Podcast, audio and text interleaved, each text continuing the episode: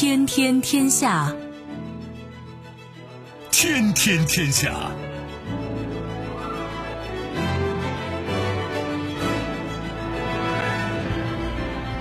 历史穿行者，新闻摆渡人。各位好，我是梦露。您正在选择收听的是《天天天下》，和我一起陪伴大家的还有本节目评论员小贺。世界纷繁复杂，新闻随时发生。今天的《天天天下》，您将听到：绿水青山，国家林业局表示年底将正式提出设立国家公园建议名单；繁荣之路，乌兹别克斯坦专家表示。中吉乌铁路将成为东西交通走廊的重要一环。以景效尤，青海对在网红公路违规停车拍照者予以重罚。未来可期，滴滴青桔推出三款新车，首次展示城市车辆管理系统。收听我们的节目，您可以使用传统的收音机，也可以使用手机。欢迎使用计时客户端及听客户端，也可以选择蜻蜓 FM、喜马拉雅 FM、企鹅 FM 或者是今日头条，搜索“天天天下”，可以收听节目回放以及其他的相关内容。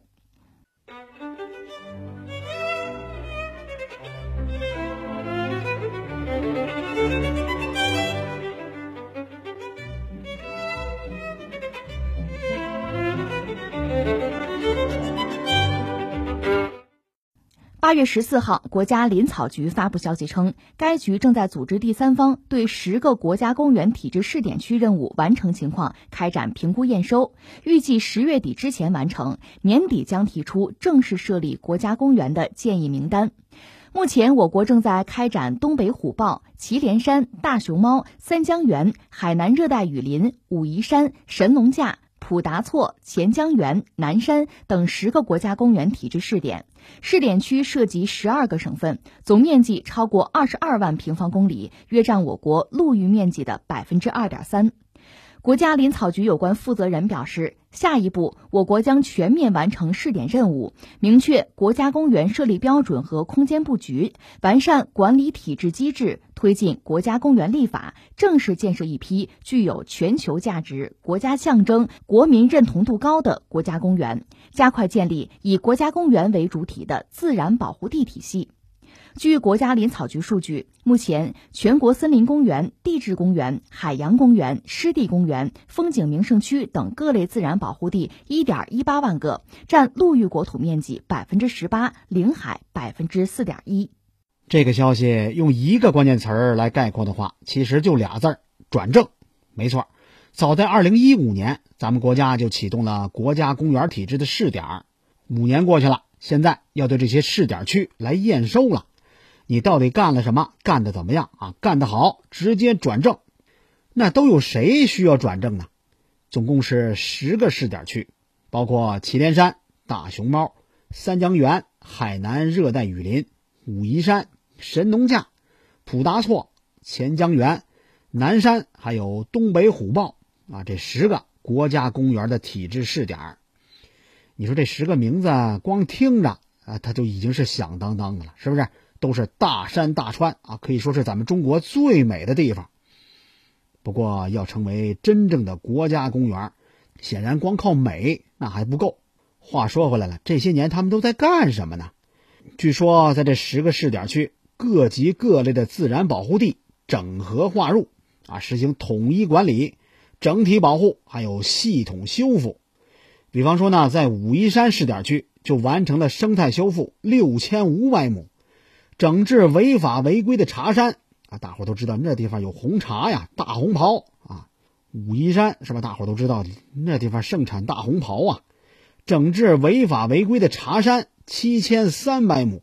大熊猫试点区建设大熊猫野化放归基地，恢复大熊猫栖息地将近四万亩。在三江源普达措，那里的什么矿泉呐、水电呀，一些开发企业。都已经全部退出了。另外，在各个试点区啊，建立了社区协调发展还有生态补偿制度。比方说，在三江源试点区，一万七千多名放牧员转变成了管护员，从放牧的都成了管护的。在武夷山试点区，实行景观资源有偿使用制度啊，引导园区的居民参与资源保护，创造就业岗位一千两百多个，了不起呀！当然了，这也可以想象，你要想成为真正的国家公园，还真是不容易。那到底什么是国家公园呢？其实这个概念源自美国，据说最早是一个美国艺术家，名叫乔治·卡特林啊，他第一个提出来的。这位卡特林在19世纪30年代对美国西部大开发。给印第安文明、还有野生动植物啊，还有荒野的影响，这造成的影响，他比较忧虑，于是呢，就提出了要用国家的力量来保护自然。那时间到了十九世纪的六十年代，在美国有一群保护自然的先驱啊，他们鉴于优诗美地山谷里边那红杉巨木遭到了滥砍滥伐，于是向国会呼吁要保存这个地方。终于在一八六四年，林肯总统签署了一项公告。把优诗美地区域啊，把那片地方划成了第一座州立公园。一八七二年，美国的国会根据这个公告通过，设立了美国也是世界上最早的国家公园——黄石国家公园。相信很多人都听说过，是不是特别的漂亮？而优诗美地呢，也在一八九零年正式的改为国家公园。到了二十世纪，美国国家公园管理它迎来了体系上的创新。一九一六年八月，根据国会的相关法案，美国专门成立了一个国家公园管理局，它隶属于美国的内政部，主要负责美国境内的国家公园、啊国家历史遗迹、历史公园等等这自然以及历史保护遗产。广义上，由这个机构管辖的所有公园还有其他区域都可以叫国家公园，总数超过了四百个。在这广义的国家公园里边。有一个特别著名的俩字儿——白宫。那再来看看我们的邻居啊，日本。日本国家公园的建设体制其实可以从三个方面来看。首先是立法，早在1931年，日本就出台了《国立公园法》，它标志着国家公园体制上的建立。后来呢，又陆续出台了一系列的法律法规。目前认定的国家公园有三十四个，占到了日本国土面积的。百分之五点八，关键人家还在继续增加呢。比如，早在一九三六年设立的富士箱根伊豆国立公园，占地总面积超过了十二万公顷。这里有日本的最高象征富士山，还有大量的自然生态景观，所以呢，也被叫做“火山与海洋”的公园。从管理跟运作上看，日本国家公园的选定跟管理都是由日本的环境省来统一负责的。根据区域内的自然生态完整性、资源价值等级，对各个区域实行保护区分的规划。目前呢，三十四个国家公园里边就设立了二百多处特别等级的特别保护区。以这个为标准，像那些开发呀、砍伐呀、啊人员车辆进入啊等等等等，进行不同程度的限制跟规范。比如在一些国家公园里边，那住宿设施。人家就实行了严格的预约制度，什么宾馆呐、酒店呐，甚至有些地方都不允许使用肥皂跟牙膏。那通过这些措施呢，来控制游客的数量跟滞留时间，对当地的生态环境它起到有效的保护。当然了，维护生态环境，它并不意味着一味的我们要维持原有的原始生态。大部分日本国家公园为生态旅游还提供了一些公共设施，比方说景点公路、露营点。这主要都是依靠各级政府的财政资金来建设跟维护的，属于非盈利性质。企业跟个人在取得环境厅的相关执照之后，你就可以在规定的区域里边投资啊，像投向这些啊酒店呐、旅馆呀、滑雪场啊，呃等等等等这些商业设施。比方说刚刚提到的富士箱根伊豆国立公园，那里边的箱根地区，它就聚集了大大小小的温泉旅馆，超过了四百家。但是这个商业设施的执照啊，它的发放，那是需要严格按照每个国家公园的游客接待总量，还有计划啊、服务质量标准，还有当地的经济发展状况，还有就业岗位啊等等等等来综合决定的。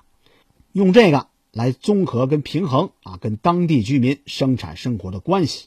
咱们国家的国家公园体制相对来说比较晚，但是我们的行动那还是比较迅速的。二零一三年的十一月。党的十八届三中全会第一次提出了要建立国家公园体制。二零一五年九月，中共中央、国务院正式印发了《生态文明体制改革总体方案》。这里边呢，对于建立国家公园体制提出了具体的要求。里边是这么说的：改革开放以来，我国的自然生态系统还有自然遗产保护事业快速发展，取得了显著的业绩，建立了自然保护区、风景名胜区、自然文化遗产、森林公园、地质公园等等多种类型的保护地，基本覆盖了我国大多数重要的自然生态系统和自然遗产资源。但同时，各类自然保护地建设管理。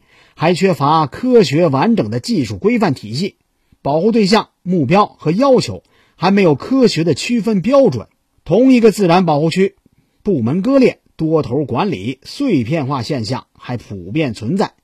社会公益属性和公共管理的职责不够明确，土地和相关资源产权不明晰，保护管理效能不高，盲目建设和过度开发现象时有发生。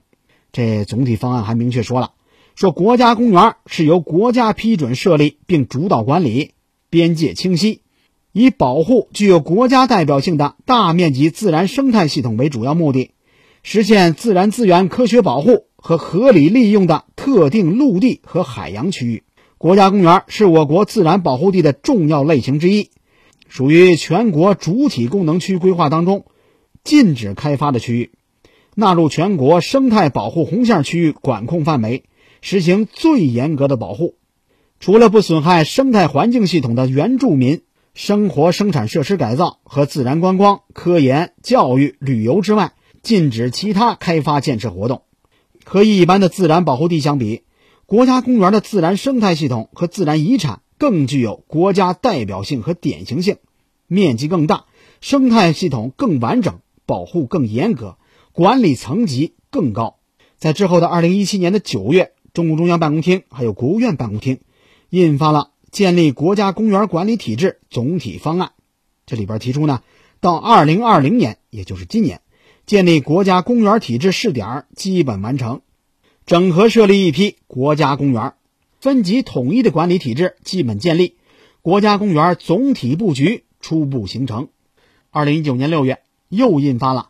关于建立以国家公园为主体的自然保护地体系的指导意见，提出到二零二零年，也就是今年，提出国家公园及各类自然保护地总体布局和发展规划，完成国家公园体制试点，设立一批国家公园，到二零一五年初步建成以国家公园为主体的自然保护地体系，到二零三五年全面建成中国特色自然保护地体系。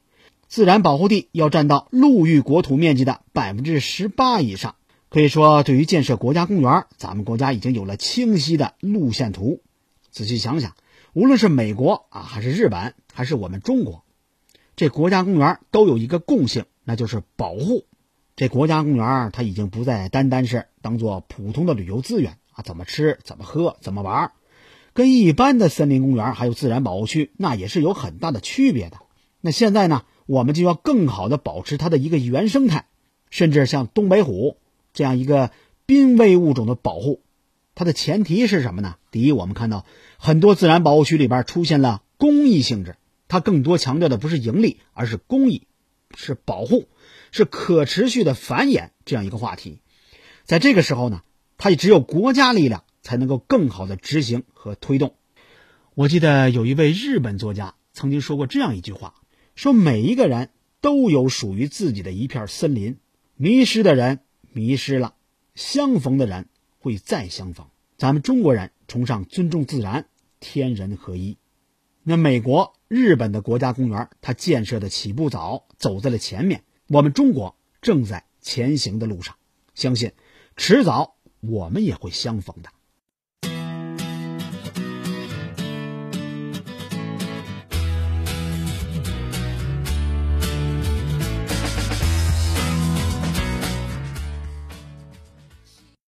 十二号，乌兹别克斯坦总统战略与地区研究所第一副所长涅马托夫表示，规划中的中国吉尔吉斯斯坦乌兹别克斯坦跨国铁路将成为连接东西方交通走廊的重要环节。涅马托夫说。最近十年，经中亚地区由中国运往欧洲的货物运输量增长了大约四十倍，但铁路运输量仅占百分之一。因此，有必要大力挖掘中亚地区的铁路运输潜力，加快铁路运输和检验检疫等领域的国际标准认证，促进多种运输方式实现联通联运。他强调，规划中的中吉乌铁路将使中亚国家更充分地发挥中转运输优势，扩大欧亚大陆间的货物运输量。涅马托夫还指出，中吉乌铁路的规划和建设还有利于促进阿富汗融入区域经济体系，促进构建跨阿富汗铁路交通干线，从而带动该国经济重建和社会发展。这关于中国啊，吉尔吉斯斯坦、乌兹别克斯坦跨国铁路。很多媒体呢把它简称为中吉乌铁路，全称啊挺长，简称它也不怎么好说，就像它的命运一样，一波三折。根据规划，这中吉乌铁路全长是五百二十三公里，其中在咱们中国境内二百一十三公里，在吉尔吉斯斯坦境内二百六十公里，在乌兹别克斯坦境内五十公里。这项目计划从中国新疆南疆的喀什向西出境，经吉尔吉斯斯坦的卡拉苏到达乌兹别克斯坦的安吉延。说起来呢，这中吉乌铁路是新亚欧大陆桥的重要组成部分，它将连接中国西北到伊朗的德黑兰，进而通过伊斯坦布尔到达巴尔干半岛、中欧、西欧，还会完善新亚欧大陆桥南部的通路啊，拓宽运输范围。提高新亚欧大陆桥在国际运输当中的地位，造福沿线国家。说起来，对沿线国家的带动作用那是十分可观的。不用多说，对吉尔吉斯斯坦，它国内铁路线里程的短缺，根本就没办法满足客货的需求。吉尔吉斯斯坦目前国内的铁路线路只有四百二十七公里，但铁路运输作为这个国家主要的运输系统。它承担着大部分国际货物还有旅客的运输任务，出口运输占到了四成，进口运输占到了七成。同时呢，在运送建材呀、煤炭呐、水泥呀、石油产品呐这些大宗货物上，铁路运输那更是不可替代的。有预测说呢，铁路建成之后，每年从吉尔吉斯斯坦过境的货物量会达到一千五到两千万吨。同时呢。这条铁路也会使吉尔吉斯斯坦成为一个过境国，每年会拿到两亿美元的过境运输费。在吉尔吉斯斯坦，有一位学者就曾经说过：“说中吉乌铁路对于中国，尤其是乌兹别克斯坦来说，并不是非常需要，因为中国还有乌兹别克斯坦有足够的运输能力来运输自己的货物。但这个项目对于吉尔吉斯斯坦，那可就至关重要了。”因为它会给吉尔吉斯斯坦带来巨大的利益。从中国来看，待建的中吉乌铁路是中国运输货物到欧洲还有中东最短的路线，短到什么程度呢？这运输路程将会缩短九百公里，时间上节省七到八天。时间就是金钱呐，这七到八天，对不对？好好算算。这中吉乌铁路呢，还是一带一路建设的重要组成部分。它是构成中国跟欧洲之间铁路运输新通道不可或缺的组成部分，它也是咱们国家通往非洲大陆的桥梁。中吉乌铁路它建成之后，将会完善新亚欧大陆桥南部的通路，形成东亚、东南亚通往中亚、西亚，还有北非、南欧的便捷运输通道，进一步拓宽新亚欧大陆桥的运输范围，提高它在国际运输当中的地位。另外呢。它还将会改变整个西部的交通格局，加快咱们西部大开发的步伐，有利于中亚里海石油的开发还有利用，对于开辟各国的新的石油进口源、调整国家的能源发展战略都具有重要的意义。你说有这么重要的意义啊？这意义还这么深远，可偏偏这条铁路却足足商讨了二十多年，到现在还没开工呢。说起来。最早是在一九九七年的欧洲高加索亚洲运输走廊组织在巴黎会议上就已经提出过。当年咱们中方积极推动三国签署了备忘录之后啊，这三国就是中国、吉尔吉斯斯坦、乌兹别克斯坦。当时签了备忘录之后呢，就迟迟没有什么实质性的进展了。尽管一九九九年根据咱们原铁道部的计划。中铁第一勘察设计院，在新建中吉乌国际铁路建设方案、铁路中国境内段可行性研究报告里边提出了中吉乌南北两个方案。中国专家组最终通过了要采用南方案。这个方案得到了吉尔吉斯斯坦交通和通信部长，名叫卡雷克别克苏尔丹诺夫的确认。二零零六年，中国将中吉乌铁路的中国段部分干线的计划还列入了第六个社会经济发展五年计划。遗憾的是，之后这条铁路依然命运多舛。说起来，在咱们中国境内啊，修建铁路、修建工程，这决策跟施工都不存在问题。乌兹别克斯坦境内的线路很短，总共才五十公里，那应该也不存在问题。所以整个项目能否建成，关键就取决于吉尔吉斯斯坦。那为什么迟迟建不成呢？主要问题有三个。首先，吉尔吉斯斯坦国内政治错综复杂，前任政府对新建中吉乌铁路的肯定，往往被后任者给否决了，还真有点新官不理旧事的意思。其次就是铁轨轨距的问题，咱们中方坚持用标准的轨距，可吉尔吉斯斯坦呢，人家希望用宽轨距，他们的态度跟俄罗斯的影响有关系。过去呢，俄罗斯为了保持对中亚的影响力，曾经是多次组织中亚各国签署铁路建设条例，用来排斥其他国家借由铁路联通来对中亚地区施加影响力。第三就是资金问题，最初呢。吉尔吉斯斯坦铁路设计和建设国家经理处的经理名叫阿布列索夫，他评估了一下，说中吉乌铁路吉尔吉斯斯坦路段需要花费九亿美元。几年之后，这个数字飙高了，飙高到多少呢？十三点四亿美元，涨了快一半。到了二零零六年，官员们又认为这回得花二十亿美元。到了二零一二年。这个数字高达四十五亿美元，到了二零一三年，这费用又涨了，涨到了六十五亿美元。这种铁路造价的持续飙高，还有成本构成的不透明啊，引起了吉尔吉斯斯坦国内部分民众的猜疑跟不满，导致他们国内对这条铁路的建设那阻力越来越大。另外呢，资金的来源也成了问题。对于中吉乌铁路项目。吉尔吉斯斯坦他们自己没有建设资金，所以呢，他们国家面临两个选择：第一是从中国获得长期的优惠贷款；第二，通过转让一些矿产资源来换取中国提供的铁路建设资金。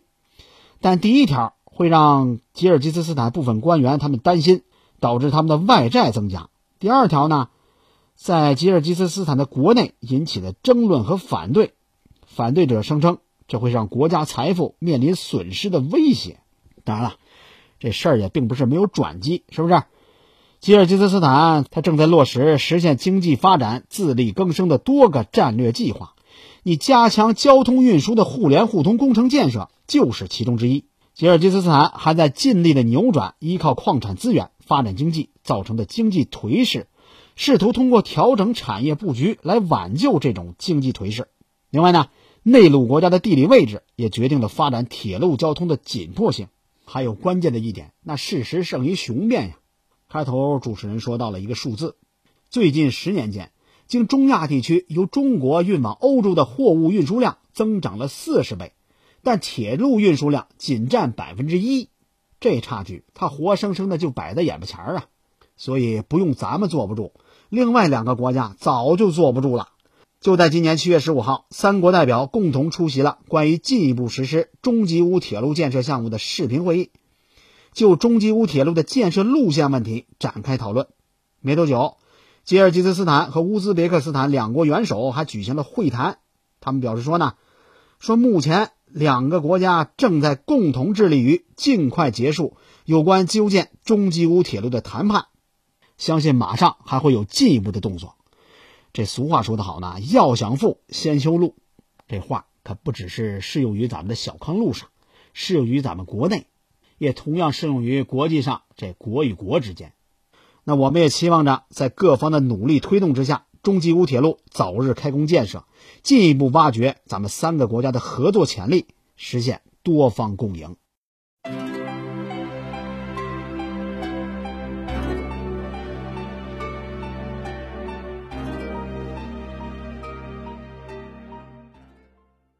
青海省文化和旅游厅日前发布通知称，近期随着旅游旺季的到来，海西州三幺五国道、南八仙波浪公路、海东扎碾公路、互助北山十二盘等最美网红公路吸引了大量游客驻足公路拍照，此行为存在巨大的旅游安全隐患。通知要求，全力保障安全，旅游行程严禁设置存在安全隐患的线路和环节。各市州文化旅游局要严禁在观赏性公路安排和设置驻足拍照等旅游项目和环节。导游人员在带团过程中严禁示意司机随意在网红公路停车，让游客驻足拍照。交通部门已安排警力进行常态化巡逻，将对违规停车拍照者予以重罚。这条消息呢，这两天在网上确实是非常火。其实，关于青海网红公路拍照啊，这话题它已经不是第一次登上咱们各大媒体的热搜了。就在前段时间，三幺五国道六十六号公路，又叫 U 型公路，就在网络上火了。火在设计奇特，它火在周边的景色，那颜值都逆天了。那究竟有多美呢？您可以随便打开什么。抖音呐，快手啊，啊，微博呀，微信呐，百度啊，您只要一搜，里边都有这一张张照片，一条条视频，他相信一定会瞬间抓住你的眼睛。当然了，这说去就去的游客那更少不了。不过，就是这么美丽的地方，却被人为的塑造成了美丽的自拍危险地带。在广袤的无人区跟笔直的公路，游客要么坐着，要么跳着。摆出各种造型，定格下美丽的瞬间。当然了，也埋下了严重的安全隐患。有网友是这么形容的：“粉身碎骨浑不怕，要留美照朋友圈啊，因为这是用生命换来的美照。为什么这么说呢？因为没多久，有一条跟这网红公路有关的新闻，就叫人挺揪心的。有消息说呢，二零一八年至今，这条国道因为拍照。发生了八起交通事故，特别是今年，几乎每天都有违法行为发生，平均每天三十起，多的时候上百起。有网友说呢，这网红路都快成了血红路了。虽然夸张点，但是这数字在那摆着呢，是不是？尽管很快，当地的交管部门就出来辟谣了，说二零一八年以来，这条路确实发生了几起交通事故。但是跟那网红打卡，跟那游客站在路中间被撞，没有发生过任何一起，那是怎么回事呢？这不是跟青海文旅部门发的通知有冲突吗？哎，其实人家交管部门还有一个细节啊，很关键，那就是游客驻足公路拍照，它存在巨大的安全隐患。这是因为这条路它是连接青海还有新疆的交通要道，很多重型的货车都会打那经过。而且呢，距离当地格尔木市区有三百公里，关键这一段它全长只有几十公里有手机信号，你一旦发生交通事故，打电话你都打不出去，它很难得到救援。没办法，当地交警只能采取加强巡逻管控，在景点还有违法地点设置警示牌啊等等措施，来规劝广大游客。前段时间呢，人家还专门制作了抖音短视频。货车过去了，这个货车重车，还在路中间照，我的天！看大家看一下，哎呀，还在路中间，货车过去了，怕刹不住，好吓人，好吓人！不要命吗？这尽管有安全提醒，尽管路过的货车司机们啊，一般也会鸣笛，不过游客们只是哈哈一笑。尽管交警们忙碌的驱赶。游客们却跟交警打起了游击，那这拍照的都是些什么人呢？有媒体说呢，包括这么几类：年轻的视频博主、什么网红达人、摄影爱好者，还有旅行团、自驾游的游客。如今说起来嘛，现在像什么抖音呐、快手啊这些短视频的崛起，让每个人都可以发布生活里边的一些视频啊发到里边，但说不定就有一条成了爆款啊。点击量破万、破十万、破百万，尤其是一些年轻人，那更是乐此不疲呀！这为了点赞量，他们就会拍出这些大胆啊、危险、极具视觉冲击力的照片，还有视频。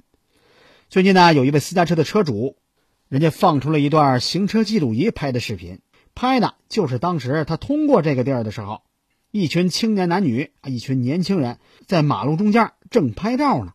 这车眼看都到眼巴前了，这群人还没有什么反应，幸好司机及时的刹车，不然其中有两位啊反向跑的年轻人恐怕就得撞上了。你说也难怪人家司机会生气的在那大骂：“你不要命了！”不过让人感到不可思议的是，那群年轻人人家还在那哈哈哈呢，还在那呵呵呵的笑呢。殊不知，要不是这司机大哥他技术过关，恐怕你们早就进了阎王殿了吧。而且呢，据说呀，这 U 型公路它本来不是什么旅游景点，但成了网红打卡地之后呢，还有一些旅行社跟当地导游就做起了这儿的生意，这也让很多慕名前来的游客是大批的到这儿。在很多的视频里边，我们也能看到啊，旅游大巴就停在这个地方，大量的游客就散落在公路两边，让过往的车辆是提心吊胆。说起来，现在的私家车真是越来越多了，这好多家庭都不只有一辆嘛。大伙儿没事啊就爱出游，而且呢，出游一般都选择自驾游，这方便还自由，但是往往呢也忽视了旅游期间的安全问题。有媒体就总结了。说这些人为什么要冒着生命危险来拍照呢？人家总结了三个方面：第一，打卡炫耀博眼球。俗话说“物以稀为贵”，越是人们做的少，越是危险不敢做的，它越是稀有的。哎，这就往往成了众人关注的焦点。这爆火的 U 型公路，就成了网拍达人首选地儿。甭管你是发抖音呐，还是发朋友圈，它无疑都是冲着一个目的：点赞。换句话说，只要点赞量高，就代表着我被认可，我的人气高啊，一种优越感，总有那么一股自豪感、优越感。实际上呢，它是在制造良好的假象。第二，安全服务到位，当然了，这安全是带引号的。即便这个路段发生过很多交通事故，依然有很多人忽视安全。一方面是交通安全，一方面是交警执法的违法安全。不过，在旅行社跟当地导游还有当地司机的把控之下，这当地人办起事来，那就让外地人可就放心多了。当然了，人家这种安全，他也不是无偿的奉献，他们提供规避交警啊、避开危险时间段等等服务，简直就是老鼠戏猫的游戏。交警什么时候来啊？几点交警最爱来？这都成了人家挣外快的一部分。第三，违法成本太低。其实呢，这个原因在很多屡禁不止的违法行为里边都有。那为什么国家三令五申，政府多次打击，依然是坚挺不倒呢？其中有很大一部分，它就是违法的成本太低了。根据《道路交通安全法》第八十九条规定，行人违反道路交通安全法律法规，关于道路通行规定的，处警告或者五元以上五十元以下罚款。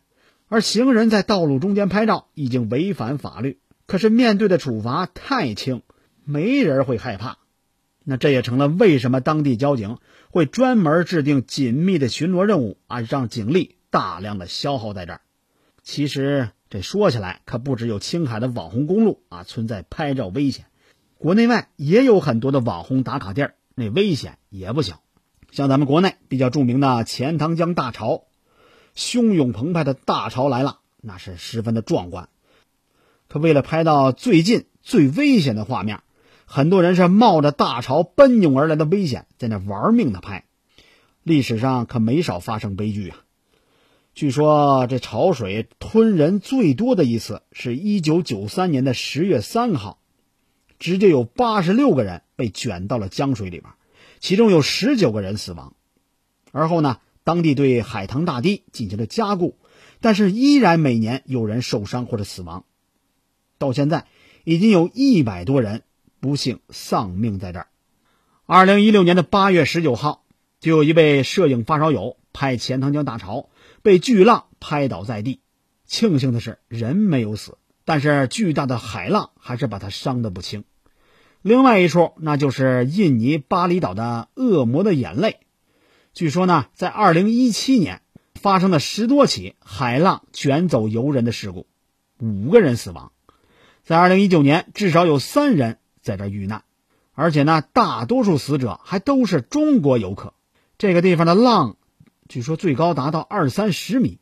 如果你靠海边太近，稍不注意，这一个浪头打过来，就可以把成年人拍倒在地。虽然有导游还有工作人员不断的提醒，甚至是中国驻当地领事馆也一再预警，可依然阻挡不了游客拍照的热情。因为死亡人数不断的涌现，这领事馆也不得不暂停咱们中国游客前往。现在这死亡拍照都成了新的全球问题了。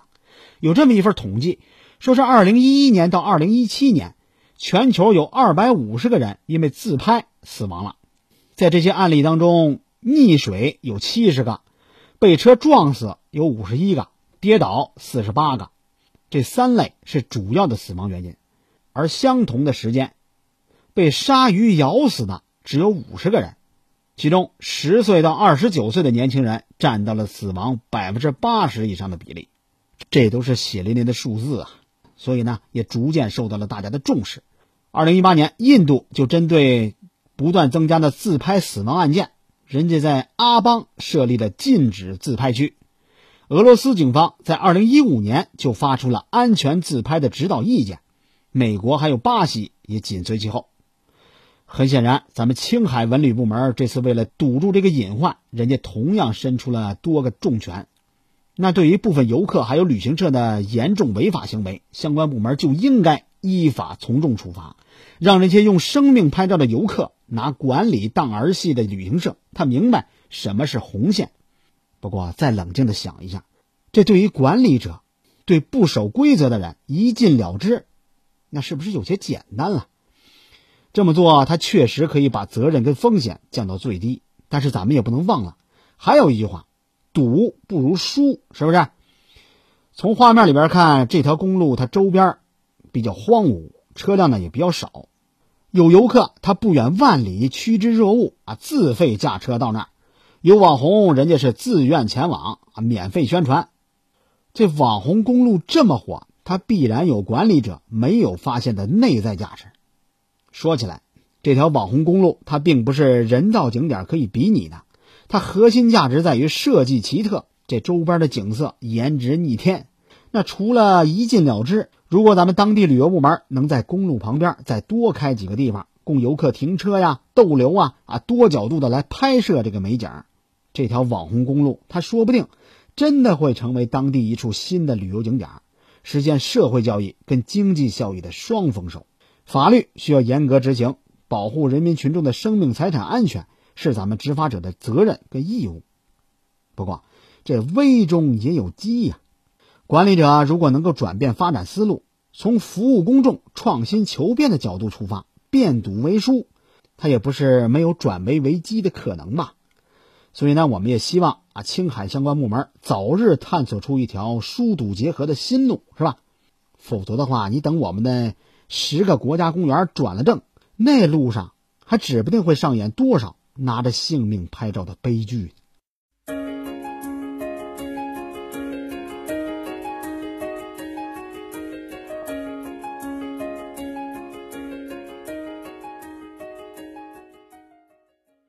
八月十三号，滴滴青桔单车携三款新车亮相未来之剑青桔骑行主题巡展北京站，一款共享单车，两款共享电单车。单车产品轻灵变速车，传动比的调节范围高达百分之一百七十七。轻销电单车，斜抽换电角度使车辆调度维护效率提升一倍。轻翻电踏板车有八十五公里的续航能力。青桔首次展示了用于城市车辆管理的青桔智控中心，这个系统依托滴滴平台出行数据 AI 计算平台，构建出了青桔在城市短途出行需求的预测能力。通过北斗加 GPS 双模式高精度导航定位，结合青桔的大数据管理平台，实现智能调度运营。青桔单车 CEO 张志东介绍，在滴滴内部，青桔已经成为零幺八八战略规划中重要的一环。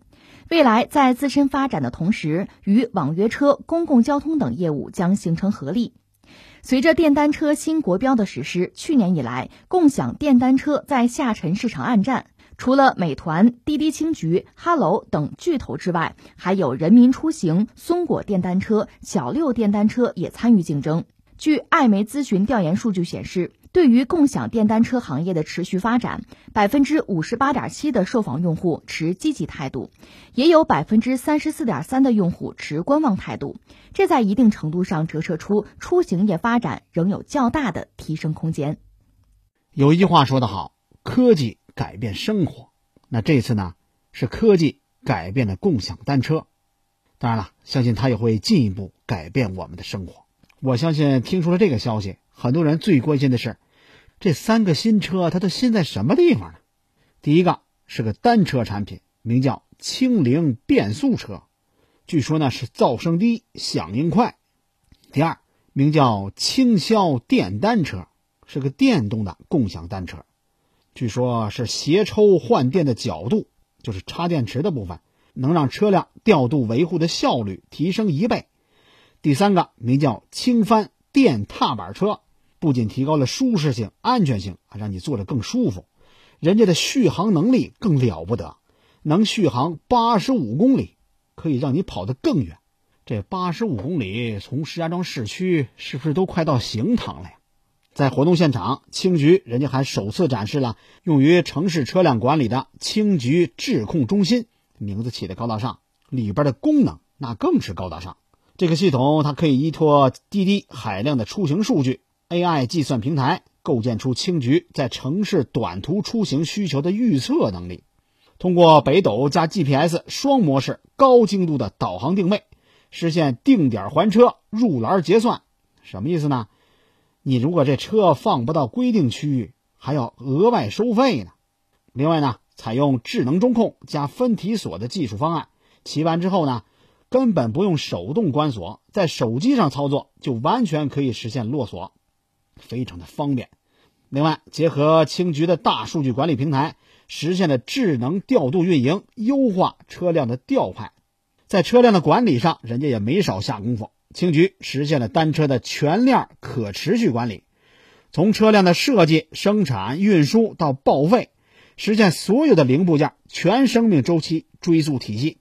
也就是说，哪怕一个螺丝、辐条，当车子要报废的时候，青桔还会进行无害化、减量化的资源再生产处理，并严苛要求全流程的环保性。说了半天，这一部共享单车啊，从使用到管理。更像是科技跟环保理念的共享，也像青桔这个名字，青色的青，橘子的橘。滴滴出行总裁柳青还介绍了一下这名字的由来。青桔青桔为什么叫这个呢？据说最早大伙儿对名字吧也在讨论，也在商量。有人就说叫风火轮，就哪吒脚踩那个；还有人说干脆叫筋斗云吧。最终经过一番激烈的讨论，有了一个统一的名字，就叫。青桔，寓意呢是略显青涩又饱含希望的果实。在产品的研发上，人家可是真正把这果实做到了精益求精。为了保障骑行体验，青桔变速车对车架的人机工程学尺寸进行了迭代跟更新，针对用户的骑行姿势啊，针对你的特点，通过坐高。跨高、臂长等等数据进行分析，得出一整套满足大跨度人群的车架参数。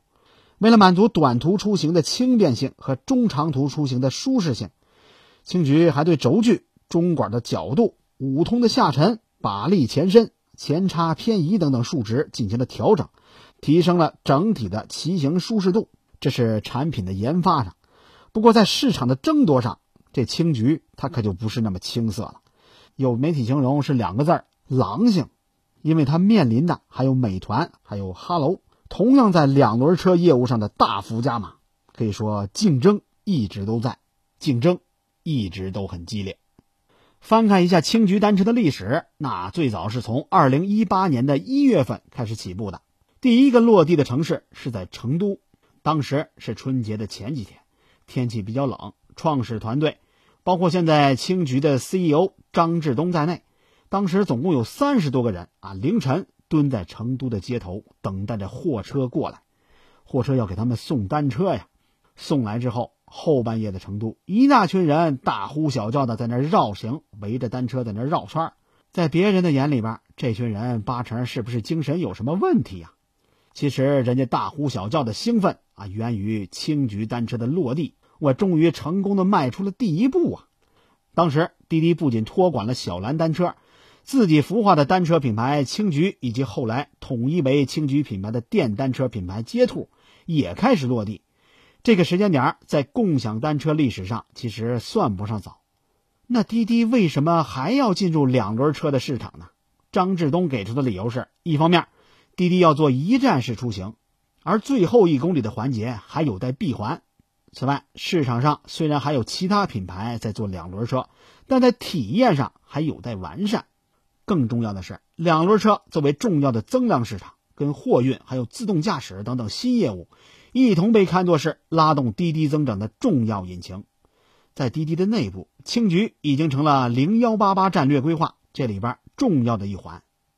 未来在自身发展的同时，会和网约车、公共交通等等业务形成合力。那这零幺八八战略又是什么呢？其实最早是在今年四月份，滴滴出行的 CEO 程维他对外公布了滴滴未来三年的战略目标，也就是零幺八八计划。什么意思呢？每天零起安全事故，三年之内实现全球每天服务一亿单，国内全出行渗透率百分之八，以及全球服务用户超八亿的目标。每个数字都是一个小目标。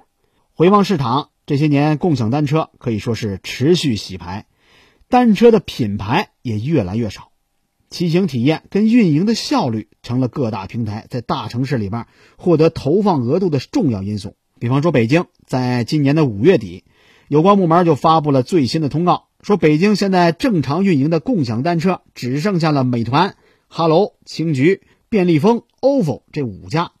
最新的互联网自行车租赁运营考核成绩单也出来了，这里边显示呢，说平时存在感不高的便利蜂还有 ofo 位居倒数的第一名和第二名。想当初 ofo 在咱们石家庄那也是差不多遍地开花的嘛。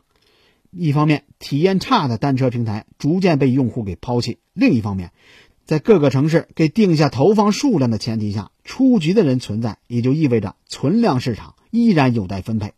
在青桔、哈喽、美团三足鼎立的背景下，这竞争只会更加激烈。就在不久前呢，哈喽出行的 CEO 放出了这么一句话，说哈喽单车的市场份额已经超过了所有竞争对手加起来的总和，已经进入到了一个无人区。这份勇气跟自信令人钦佩。据说呢，哈喽单车以下沉市场的优势争得了市场占有率的第一。那什么是下沉市场呢？其实指的就是三线以下的城市。再来看青桔单车，它在一线城市有投放额度和投放区域的优势。在城市市场饱和之后，未来双方一定会在下沉市场，也就是三线以下的城市来正面的较量、正面的交锋、正面的掰手腕。除了竞争，共享单车发展也进入到了下一个阶段，需要正视的那就是运营管理问题。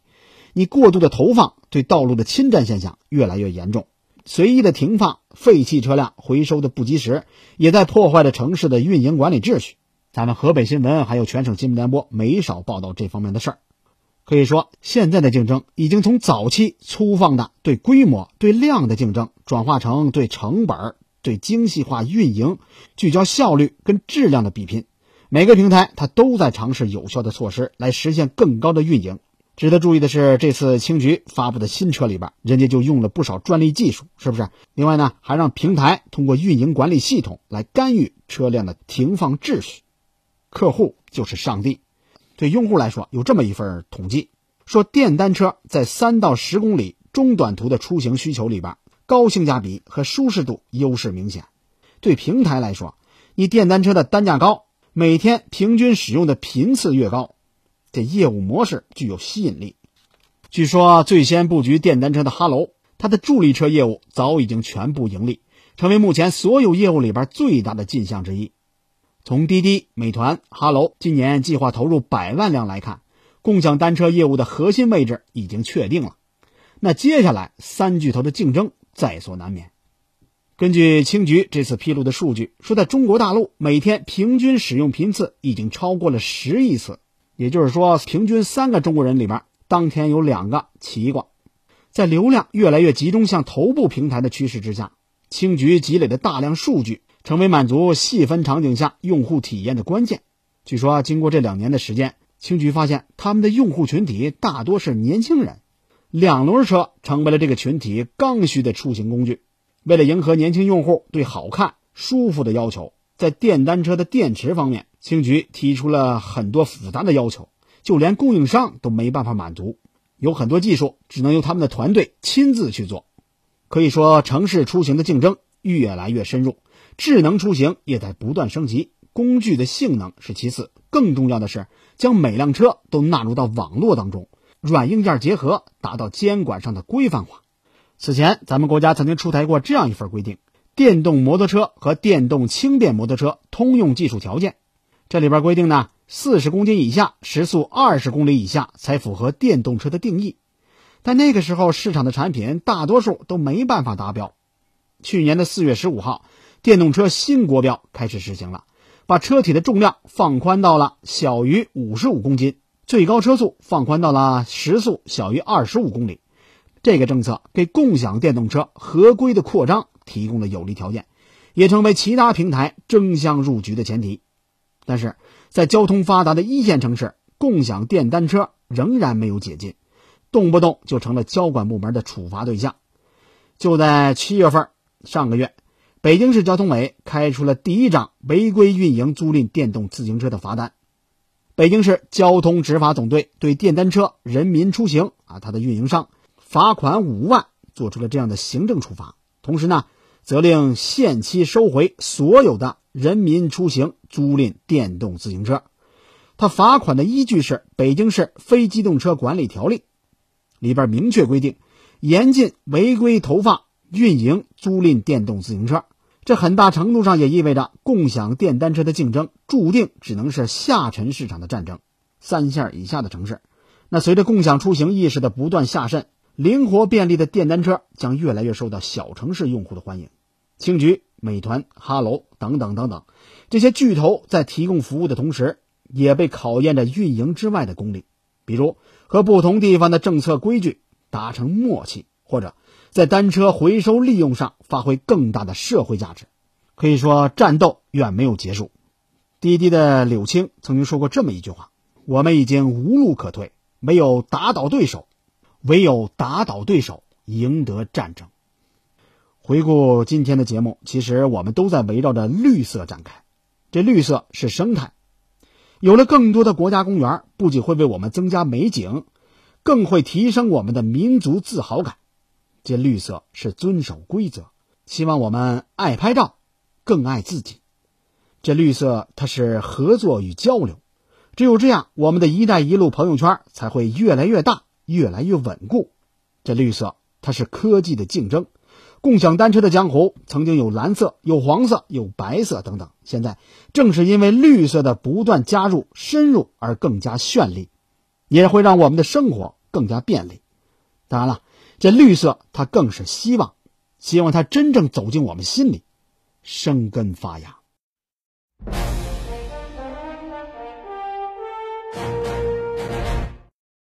好，以上就是今天天天天下的全部内容。我是梦露，感谢收听，明天再见。